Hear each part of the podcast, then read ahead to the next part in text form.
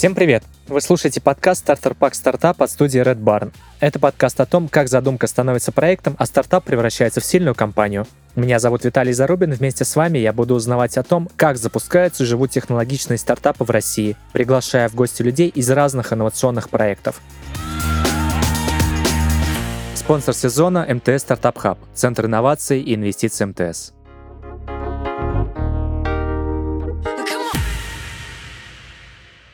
И сегодня у меня в гостях э, Дмитрий Кипкало, основатель студии «Орбита», сети магазинов настольных игр «Мосигра», сети футбольных школ «Метеор», выпускник Мехмата МГУ и Стэнфордской школы бизнеса. Дим, привет. Привет, привет. Спасибо, что пришел. Прежде чем начать, я хотел бы сказать, наверное, от себя, что для многих, наверное, и все, кто знает тебя, ты являешься таким прям образцом для подражания предпринимателям, куда нужно идти. Поэтому у нас сегодня будет несколько, с другой стороны, выпуск. Мы, естественно, будем говорить о стартапах, но хотелось бы сначала раскрыть тебя как личность. Для тех, кто не знает тебя, расскажи, кто ты есть и как к этому пришел. Я предприниматель на всю голову, больше 15 лет занимаюсь бизнесом, делал компании в совершенно разных индустриях. У меня были ритейл, и яком, и фастфуд, и там антикафе, много технологических каких-то продуктов. Самый вот известный мой проект – это компания «Мосигра», которую мы в 2008 году с партнером запустили, в 2019 продали. И за 11 лет построили самую большую розничную сеть по продаже настольных игр в России и, наверное, в Европе. Ну, то есть, по крайней мере, я не знаю о том, чтобы у кого-то был больше со своим издательством, производством и так далее. В общем, более-менее пошумели. Вот последние 4 года занимаюсь уже в формате startup-builder а, венчурной студии, как это угодно можно назвать. Делаю серийно продукты и компании. Слушай, а почему ты из офлайн бизнеса решил в онлайн пойти целиком? Как происходил этот переход? Ну, во-первых, Мосигра это не в чистом виде офлайн бизнес потому что больше половины всех продаж так или иначе проходили к нам через сеть. Ну, и надо понимать, что с 2008 по 2019 очень сильно менялось поведение клиентов. Если в 2008 много что зависело от э, офлайна, то реально к 2019 у нас очень была хорошая репутация в сети, у нас очень много было поисковых запросов именно Мосигра, то есть нас искали. Поэтому это был такой гибрид онлайна и офлайна. Угу. Почему я отказался от офлайна? Понятно, потому что офлайн, э, во-первых, э, он очень финансово емкий, то есть для того, чтобы расти больше и больше и больше, нужно вмазывать больше и больше денег.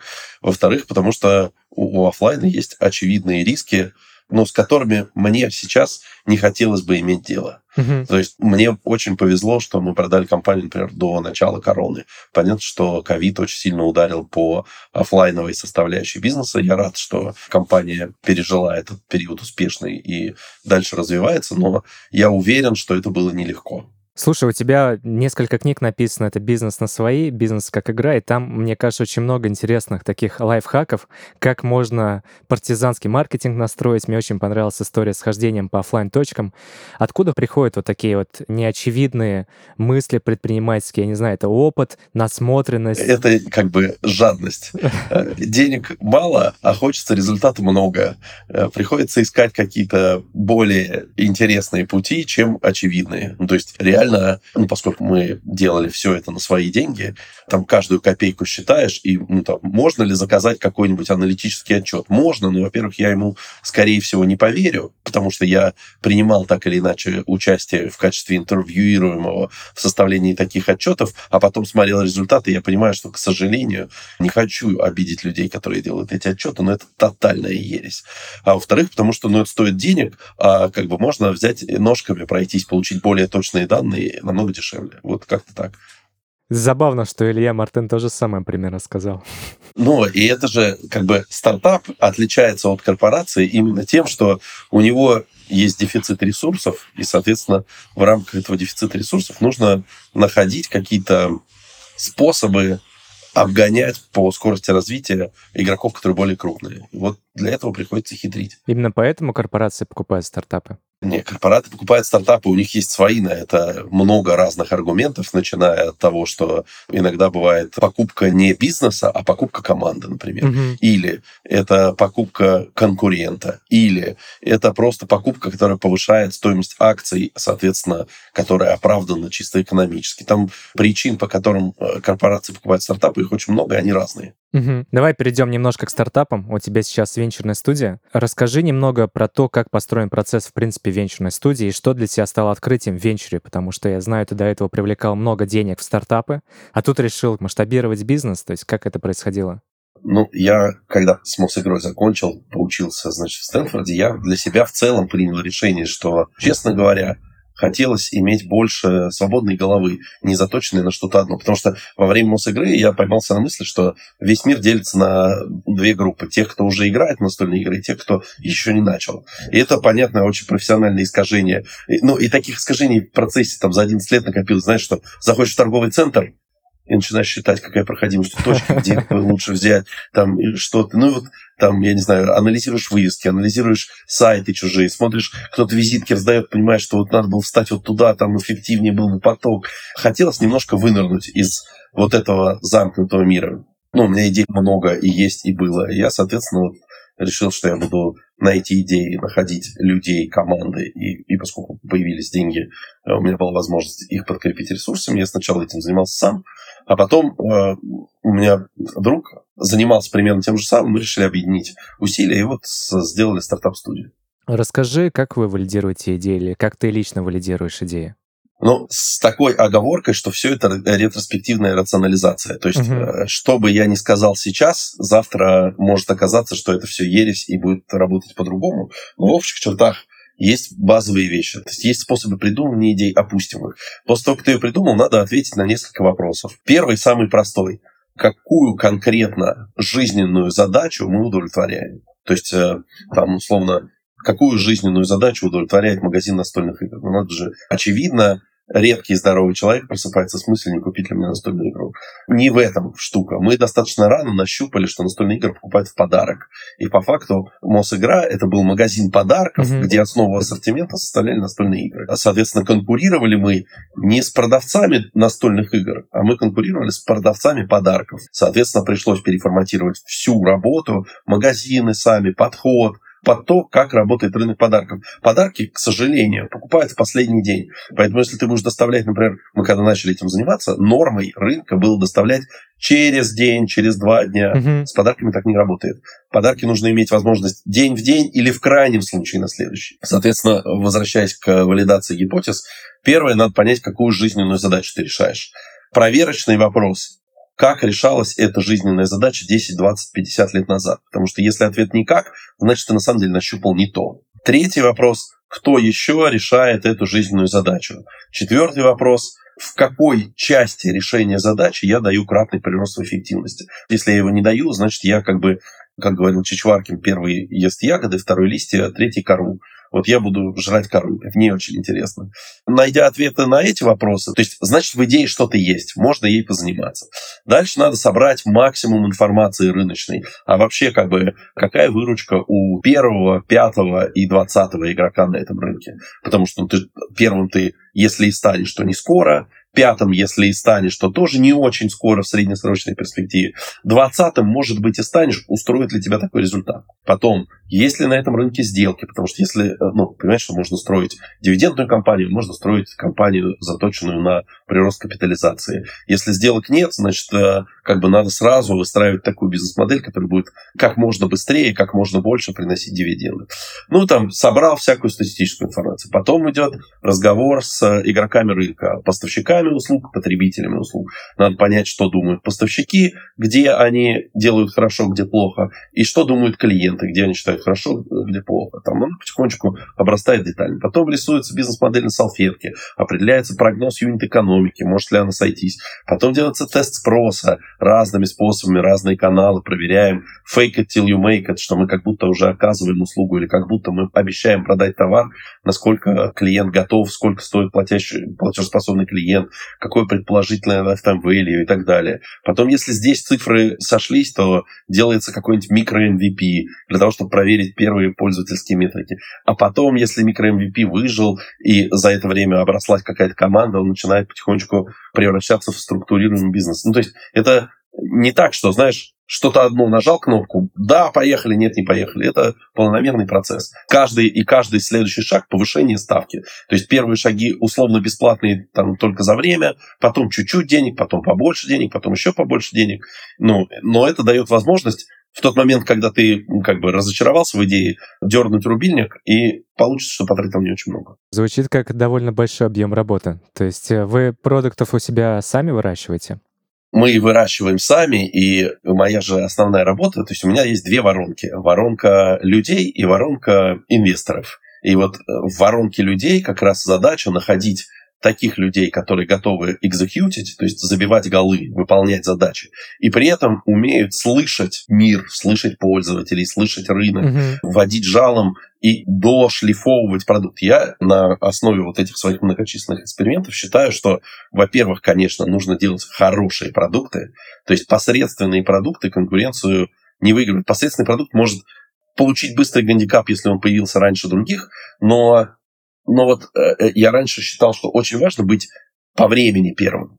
А сейчас считаю, что намного важнее быть по сути первым. Даже если ты начал вторым, третьим, пятым, если у тебя ну, сама бизнес-модель и суть бизнеса правильнее и сделана качественнее, клиента ты любишь больше, ты выиграешь конкуренцию. А что значит по сути первым? Можешь раскрыть, вот какие навыки ты смотришь в кандидатах? Надо поставить себя на место клиента и в глазах клиента получить какое-то конкурентное преимущество. То, ну вот э, смотри, э, значит, ты из Питера, я из Москвы. 20 лет назад из Москвы в Питер люди как ездили? Давай так начнем, 200 лет назад. Садились на лошадь или карету и ехали. Это занимало там сколько-то дней. Да? Потом появился поезд, и он там стал занимать меньше, потом поезд начал ходить быстрее, потом появился самолет. И вдруг уже ты, значит, из условного шарика в условную Пулково можешь долететь там за полтора часа. Ну, правда, надо до Шарика доехать и обратно доехать. То есть суммарно получалось часов 6-7. А потом появился Сапсан. И вот ты уже за 4 часа доезжаешь. И каждый вот этот как бы я как клиент меняю способ удовлетворения решения своей задачи. Я понимаю, что Сапсан эффективнее, чем самолет. Я из центра города в центр города попал за 4 часа. А, например, самолет эффективнее, чем там ночной поезд. Uh-huh. А ночной поезд эффективнее, чем лошадь. Вот э, как бы вопрос, на который нужно себе научиться отвечать, это я точно делаю свою работу для клиента почему-то с существенным приростом в эффективности или в качестве или mm-hmm. в чем-то. Потому что если нет, он не переключится. А если да, то даже не важно, что кто-то запустился раньше меня. Если это преимущество достаточно ощутимо, они придут в итоге.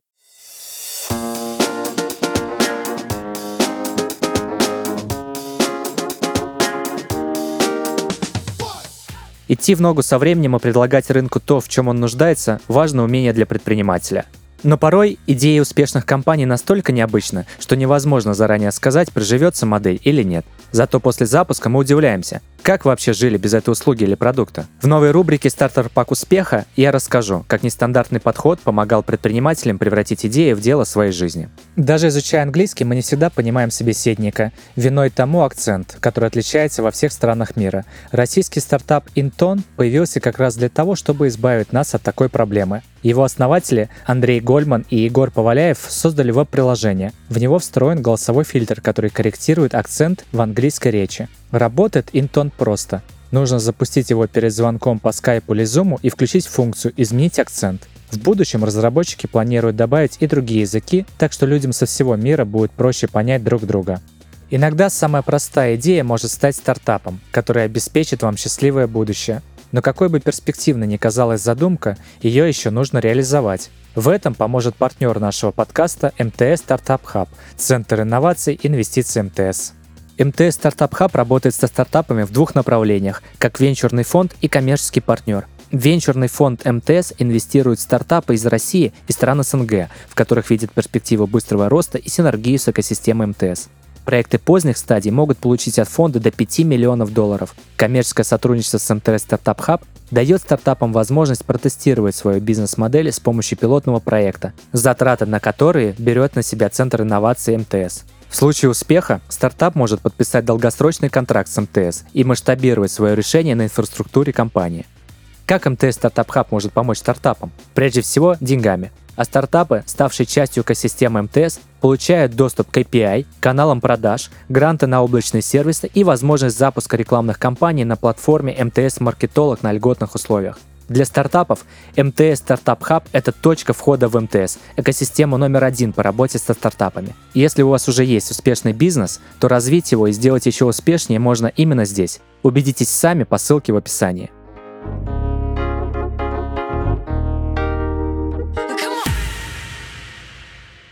У тебя несколько детей, насколько я помню, и настолки как-то придумали. Я помню историю, кто-то рассказывал про то, как ты со школы договорился, чтобы выкупить участок и построить там веранду, по-моему. Можешь рассказать вот эту историю? со школы я не помню уже. У меня таких подобных историй была тьма, но вот э, из интересных была, например, такая, что мы в самом начале Мосигры искали жадно аудиторию себе, где mm-hmm. ее взять. А у меня прошлая работа была организация фестивалей, там, концертов и так далее. Я смотрю, вот нашествие, 100 тысяч человек через них проходит. Я думаю, вот было бы круто сделать там свою площадку. Но я понимаю, что мы бомжи в смысле денег, и как бы коммерческое размещение нашей площадки на нашествие невозможно. Они скажут, что это стоит миллион рублей, мы как бы нервно отползем. И я тогда позвонил, он говорит, слушайте, у меня есть идея, давайте мы сделаем для ваших клиентов бесплатное развлечение бесплатное. Никому ничего платить. Вам нам не надо платить. Клиентам нам не надо платить. Единственное, что от вас нужно, чтобы был шатер и столы. Угу. Все остальное мы за свой счет делаем. И мы договорились. И э, мы на нашествии стояли, я не знаю сколько, ну, лет 8, наверное, подряд. Э, то есть, ну, это был прям такой тимбилдинг, когда мы, мы уже в конце, конечно, поменяли взаимоотношения. Мы для того, чтобы получить право продавать на месте, мы платили аренду, там, и, ну, угу. перешли в более коммерческие отношения. Но вот сам подход, не то, что я там что-то прошу. У нас была в свое время веранда на набережной в парке Горького. Э, ну, и примерно в таком же формате. То есть в парк Горького мечтает встать любой бизнес. Но обычно любой бизнес мечтает встать с целью да, я на тебе заработаю, а мы сказали, слушайте, нам ничего не надо, мы можем развлекать ваших гостей, они будут довольны. И вот на таком формате мы поставили там веранду и несколько лет работали. И это была топовая точка на самом виду всего города, у всей тусовки. Ну, это очень классно раскрывает именно то, как ты, в принципе, подходишь другим людям. Мне очень импонирует то, как ты открыт ко всем в целом. Не мог бы ты рассказать более подробнее, там, откуда вообще это берется, откуда столько энергии? Я знаю, что там консультируешь, помогаешь, рассказываешь, там, чего только не ведешь. Именно с каких соображений? Ну, у меня нет на этот вопрос ответа, я не знаю. Я занимаюсь самым интересным делом. У меня как бы есть желание создавать продукты, которыми будут пользоваться миллионы людей. Угу. Потому что мне кажется, что, слушай, ну это сейчас будет какая-то диванная философия, честно говоря, что типа вот, я там прожил жизнь, чтобы что. Ну вот э, я знаю, например, что я приложил руку к созданию нескольких продуктов, которыми пользуются сотни тысяч и миллионы людей. Там, игра и Vox, например, это миллионы, а Meteor ну, не, не сотни тысяч, но десятки тысяч точно уже через нас. Ну, с другой стороны, десятки тысяч детей. То есть мы как бы поучаствовали в жизни десятков тысяч детей условно цифру миллион, например, я брал уже, а цифру 100 миллионов не брал. Мне было бы очень интересно сделать продукт, которым будет пользоваться 100 миллионов человек. А какая мотивация вообще в целом? Что движет? Просто интересно. Не, ну, не знаю. А вот, например, когда мы говорим о предпринимателях, которые приходят, естественно, многие приходят, хотят зарплату, опцион. Какую мотивацию ты пытаешься в них подстегнуть? Я точно не работаю с людьми, которые пришли ко мне заработать зарплату. Угу. Мне интересны люди, которые хотят сделать что-то большое, и я могу тем, что у меня есть, им помочь. Я понимаю, что я на этом заработаю, конечно же, деньги. Я очень люблю деньги. Вообще деньги это неплохо но мне хочется сделать что-то значимое. Угу. При этом э, ты в основном работаешь с кем-то в партнерствах. Как я уже говорил, была телега, которую я тащил в роли лидирующей лошади, но сейчас не очень хочется. Может быть, мне, кстати, на это ни энергии не хватит, ни там напора не хватит уже, потому что, ну, как бы это свойство, знаешь, есть такой адреналин-тестостероновый период, mm-hmm. там, условно, 25-35 лет, yeah. когда важно доказать всем, что ты круче всех. Мне 42, я из этого периода вышел. Мне не важно доказать людям, что я что-то могу. Я кому-то что-то доказал на каком-то уровне, и как бы доказать уровнем выше или доказать другим у меня сейчас нет потребности. Понятно. Но себе мне хочется доказать, что я могу сделать больше, чем я сделал уже. Но в партнерство же ты заходишь не потому, что сил нет, а потому, что ты видишь, что от этого будет буст какой-то всегда. Ну вот смотри, базовая такая штука. У любого бизнеса должен быть человек, для которого этот бизнес главное дело жизни. Мгм. Ну, который будет об этом бизнесе думать каждый день и каждую ночь. И в моей модели это не я. Соответственно, я захожу в партнерство для того, чтобы появился человек, для которого это будет на каком-то периоде 3, 5, 7 лет главное дело жизни. Я понимаю, что это не бесконечно. То есть, ну, поскольку я сам через это прошел, я понимаю, что бизнесу можно остыть. И вообще, знаешь, у меня же Домус игры, я создавал тоже продукты, они широкому кругу, может быть, и не так сильно известны, но они были очень успешны в тех кругах, где я это делал. И я к каждому из них остыл. То есть, например, ну, это, это прозвучит мелко, тем не менее, значит, вот э, мы, начиная с третьего курса на Мехмате, начали ездить курсом на выезда в разные города, играть в футбол и так далее. Я изначально эту штуку придумал. Я не буду говорить, что я ее делал один, потому что понятно, что там целая команда в итоге всем этим занималась. Но с моей легкой руки это все началось. Последний выезд был этой весной. Надо сказать, что ну, там больше 20 лет раз в полгода Кайф. толпа народу куда-то ездит. И это успешный продукт. Но я к нему остыл лет пять назад, наверное. То есть мне, честно говоря, немножко надоело и захотелось уже э, отпустить его жить дальше. Ну, и, там, и до этого были такие штуки. То есть ты постоянно что-то запускаешь? Вот если уже говорить про бизнес, мы каждый год тестируем несколько десятков продуктовых гипотез. Там вот у нас сейчас в акселераторе Мгм. на вход пришло 250 человек, сейчас там 7 недель прошло, у нас 20 проектов, которые дальше живут, и из них какая-то существенная часть, скорее всего, получит наши первые деньги для того, чтобы дальше развиваться. Хотелось бы разобрать какой-нибудь пример, который пришел на этапе идеи, и показать его путь развития внутри. Это будут слезы и рыдания. Ну, так и отлично. Но вот у нас есть проект горячо любимый, ты даже, по-моему, в нем поучаствовал на каком-то пути, Big Bro, система видеоаналитики. Да. Родился он следующим образом. Я когда был в Стэнфорде, там так обучение построено, что там один из кусков, надо придумать проект и защитить его. А у меня были уже футбольные школы, Мосигры не было, и надо было что-то придумать. И к нам приходил лектор и говорил, что вот, продукты на стыке там healthcare, образование и так далее, они хорошо работают. Я подумал, о, спорт, спортивное образование и healthcare друг с другом э, вяжутся, и надо вот сделать такую штуку, что мы будем замерять эффективность проведения детских тренировок. Мгм. Я с этой идеей как бы из Стэнфорда, там я ее поразгонял, пообстукивал об умных людей, вернулся в Москву, предложил партнеру, партнер мне сказал, отличная идея, давай подумаем, что можно с этим сделать. Мы сначала думали делать носимые устройства, то есть через носимые устройства тречить, как э, там дети занимаются, и тут всплыл, например, очевидный вопрос, о чем мы конкретно хотим тречить, то есть какова метрика хорошего детского занятия. Оказалось путем перебора, что эта метрика очень с одной стороны, звучит просто, а с другой стороны, на берегу невидная. Надо замерять, сколько секунд в среднем ребенок за время занятия стоит.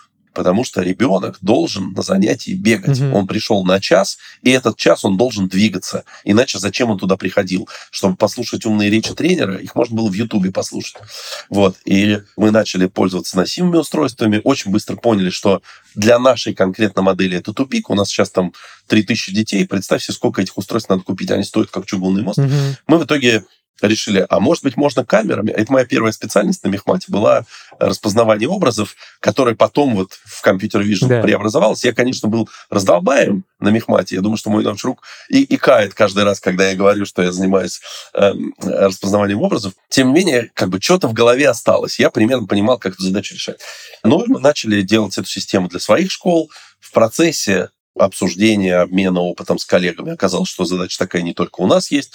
В итоге вот проекту много лет уже, но мы на грани того, чтобы сделать систему, которая будет э, использоваться крутыми клубами в мире. То есть у нас пилоты идут уже с кучей клубов, Мгм. пока еще нам денег никто не заплатил.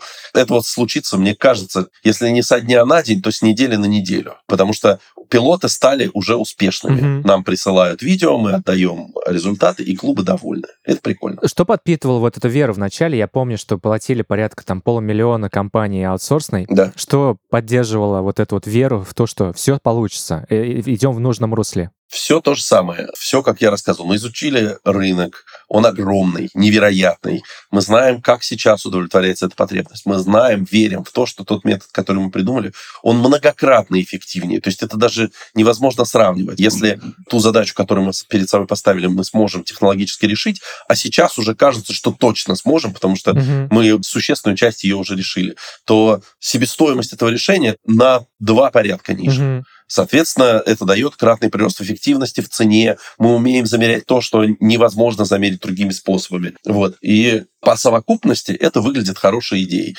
Плюс, ну, мы же общаемся с игроками рынка, плюс у нас есть своя экспертиза.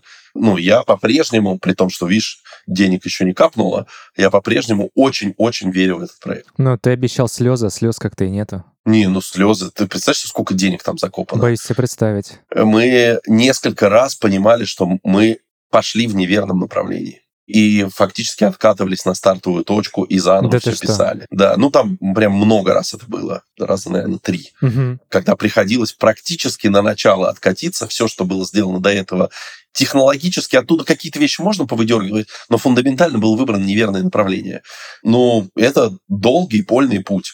И на самом деле, почему вот, например, а, у меня одна из хотелок, когда я работаю со стартаперами, чтобы они соинвестировали вместе со мной хотя бы на какую-то долю. Потому что, ну вот, мне жалко списать деньги. Я верю в эту тему, и я ее дотащу, потому что я знаю, что если я ее дотащу, она многократно все окупит. А если я ее сейчас брошу, я просто, значит, что списал очень большие деньги. И вот э, мне как бы хотелось бы, чтобы у моих партнеров был такой же коммитмент. Жалко потерять деньги, которые ты уже потратил. Может быть, надо чуть-чуть еще дотерпеть.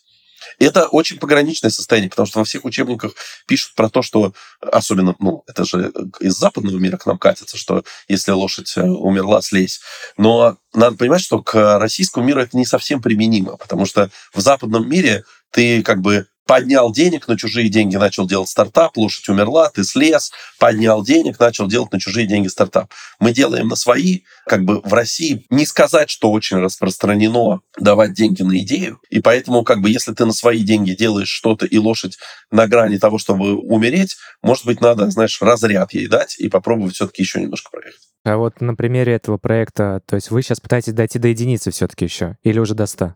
До единицы, конечно. Мне, по-моему, Илья говорил, что там стоимость стартапа составляет примерно 100 тысяч евро. 200 тысяч евро нужно потратить для того, чтобы обычно добежать до единицы. Но это грубая такая, угу. где-то 200, где-то 100, а где-то 300. Но медиана 200. Угу, спасибо.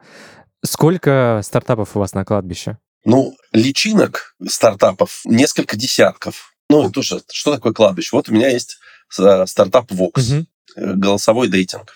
С ним была такая драма, что мы придумали вот эту штуку, сделать э, dating на голосовых сообщениях, мы протестили пилот в Телеграме, мы начали разрабатывать приложение, у нас пошел неплохой traction, и нам все это время все говорили, это полная херня. Вы занимаетесь шляпой, голосовые сообщения – дно. Потом вдруг случается Clubhouse, который получает оценку миллиард при 300 тысяч MAU.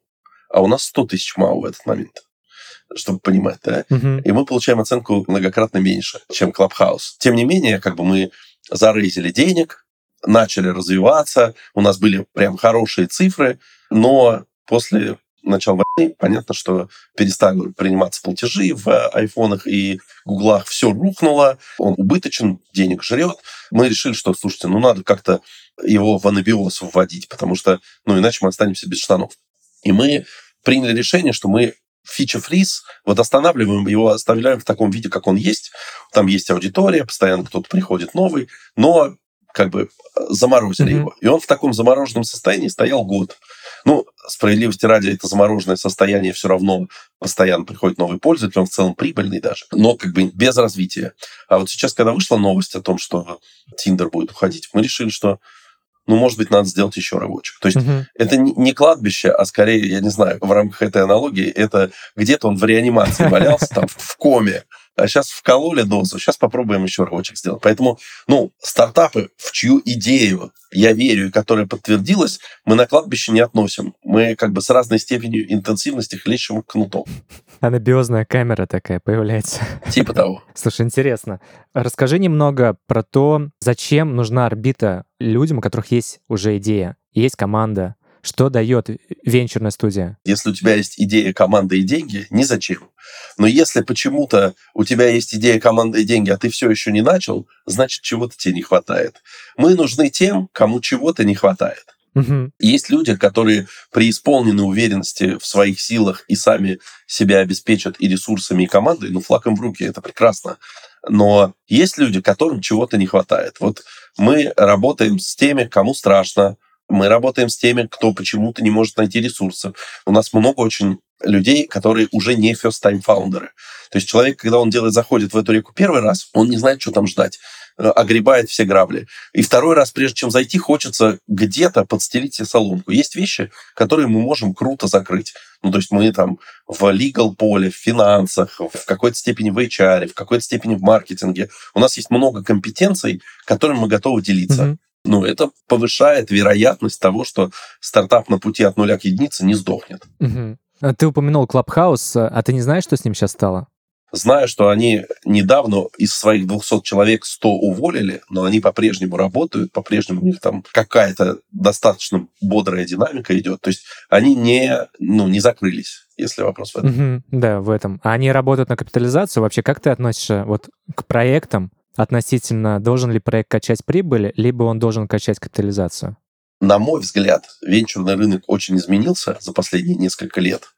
То есть какое-то время назад людей намного больше волновала будущая капитализация, чем способность стартапа жить посредством. Угу. Кажется, сейчас я могу быть неправ, но кажется, что сейчас все-таки умение жить посредством тоже очень важно. Мы для своих стартапов ставим задачу обязательно добегать до точки безубыточности в краткосрочной перспективе. Это сколько? Э, ну, для каждого своя. Условно, вот тому же Big Bro у нас в плане стоит до конца этого года выйти на положительную ебиту. Это там будет выручка, там, не знаю, 100 тысяч угу. евро в месяц. Вот мы, наша цель доползти до этого. Расскажи еще немного про инвестиционный вообще фонд в России, про United Investors, как вы работаете с другими акселераторами, это конкурентная среда какая-то? Я, во-первых, ну, как бы венчурная студия наша работает не на российском рынке, то есть мы точно не с United Investors не конкурируем, угу. ни с Endless Deck, ну, вообще.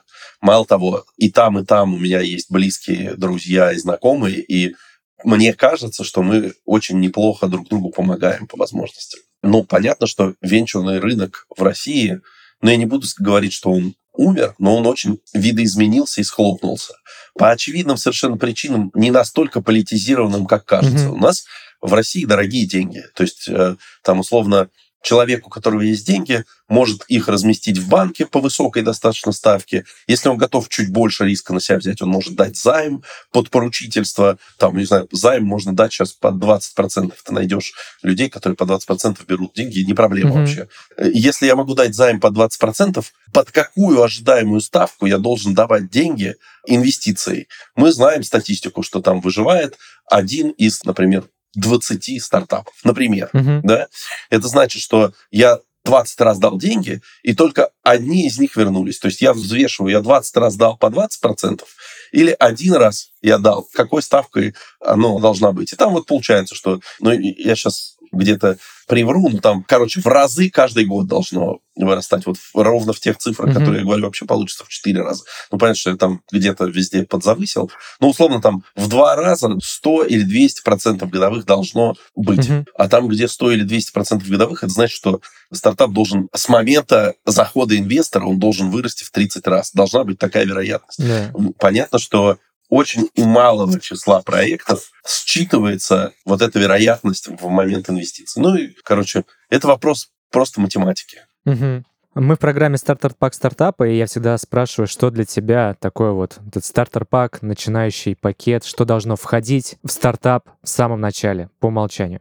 Слушай, мне кажется, что на этот э, вопрос нет ответа. Э, точнее, вот точно чего не должно быть, ага. есть ответы, да, там, ну, например, понятно, что стартап не поедет, если нет человека, для которого это важно. Просто потому что, к сожалению, это недавняя моя такая философская мысль, uh-huh. что стартап, он не развивается поступательно. Он развивается поступательно, потом субботник, поступательно субботник, поступательно субботник. И вот эти субботники выводят на новый уровень. Вот для того, чтобы сделать субботник, должен быть очень высокий коммитмент, потому что, как правило, субботник сопряжен с мегаинтенсивной, очень тяжелой, неоплачиваемой работой. И если нет людей, которые готовы такие субботники делать, штука не поедет. Если нет достаточного объема ресурсов или понимания, где их взять, то есть, ну вот я сейчас говорю, что нужно там в среднем 200 тысяч для того, чтобы создать продукт, который может дальше привлекать внешние деньги. Это не значит, что его нельзя сделать без денег. Но тогда без денег это займет намного больше времени, потому что ты будешь зарабатывать чуть-чуть, перевкладывать, зарабатывать чуть-чуть, перевкладывать. Мгм. Если хочется двигаться быстро, нужно обложиться этими ресурсами. Если нет ресурсов, нужно заранее закоммититься, что условно первые 4-5 лет ты будешь просто страдать без денег, медленно расти, для того, чтобы создать вот эту стартовую базу, площадку. Ну, потом понятно, что команда стартапа должна обладать там определенными компетенциями. Она может быть как бы составлена из нескольких человек. У кого-то должна быть высокая толерантность к риску, потому что без риска не получится. У кого-то должна быть высокая организация труда, потому что ну, это огромный объем, который так или иначе нужно делать. У кого-то должна быть нацеленность на продажи. Мгм. Потому что очень много стартапов закапываются в продукт, забывая о том, что бизнес начинается с продажи, а не с продукта. И, ну, и, соответственно, шлифуют его, и шлифуют, и шлифуют, и никому не показывают. Я сам много раз на этих граммах наступал. Это все накопленный опыт. Веришь ли ты, что стартап может делать в свободное время по вечерам? Или все-таки должна быть отдельная работа? Смотря что ты вкладываешь в слово стартап. Можно ли сделать э, браузерную игру по вечерам? Можно. Какова вероятность, что эта браузерная игра заработает тебе 100 миллионов долларов? Очень-очень-очень невелика. Ну, то есть надо разделять. Для тебя это все-таки бизнес и дело жизни, либо хобби. Ну, типа того. Ну, то есть э, надо понимать, ради чего ты это делаешь. Если просто ради фана, можно. Если ты хочешь к какому-то результату, измеримому за какой-то обозначенный срок приблизиться, скорее всего, просто декомпозиция этого результата по шкале временной, ты поймешь, что у тебя появился первый чекпоинт, до которого тебе надо добежать, Мгм. и, скорее всего, окажется, что час в день вечером не хватит для того, чтобы до этого чекпоинта добежать. У тебя очень интересные принципы делегирования. Можешь про них немножко рассказать? Вот мне нравится твой подход относительно того, что не ввязываться во все. Ты, наоборот, нанимаешь людей, которые знают лучше тебя.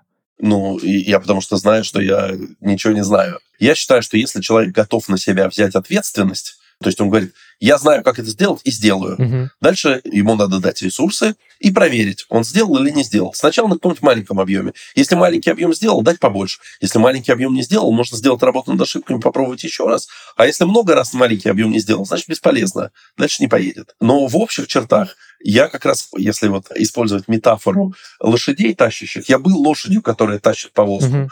Сейчас я ищу других лошадей, которые будут тащить повозки. Я тоже могу рядом чуть-чуть поскакивать, но я уже не молодая и не бодрая лошадь, а молодая и бодрая должна там быть. На этой замечательной ноте я предлагаю закругляться на метафоре про дохлую лошадь. Добро. Кип, спасибо большое, что пришел. А, Мне очень понравился выпуск. А, Я рад тебя видеть. Надеюсь, что ты получил те же- то же самое удовольствие. Взаимно. Хорошего дня. Пока.